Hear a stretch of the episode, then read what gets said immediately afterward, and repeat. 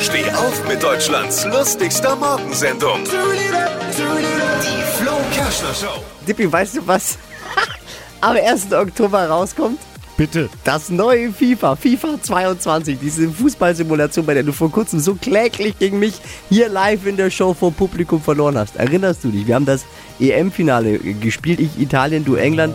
Italien hat 5 zu 0 gewonnen, also ich habe 5 zu 0 gewonnen. Ich hab's verdrängt. Jetzt gibt es das neue eben. Ich möchte mich für den 1. Oktober schon mal krank melden.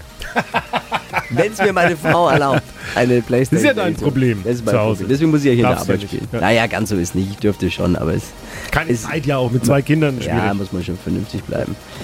Die Macher von FIFA 22 versprechen allerlei Neuerungen Mhm. und ein noch realistischeres Game als in früheren Versionen.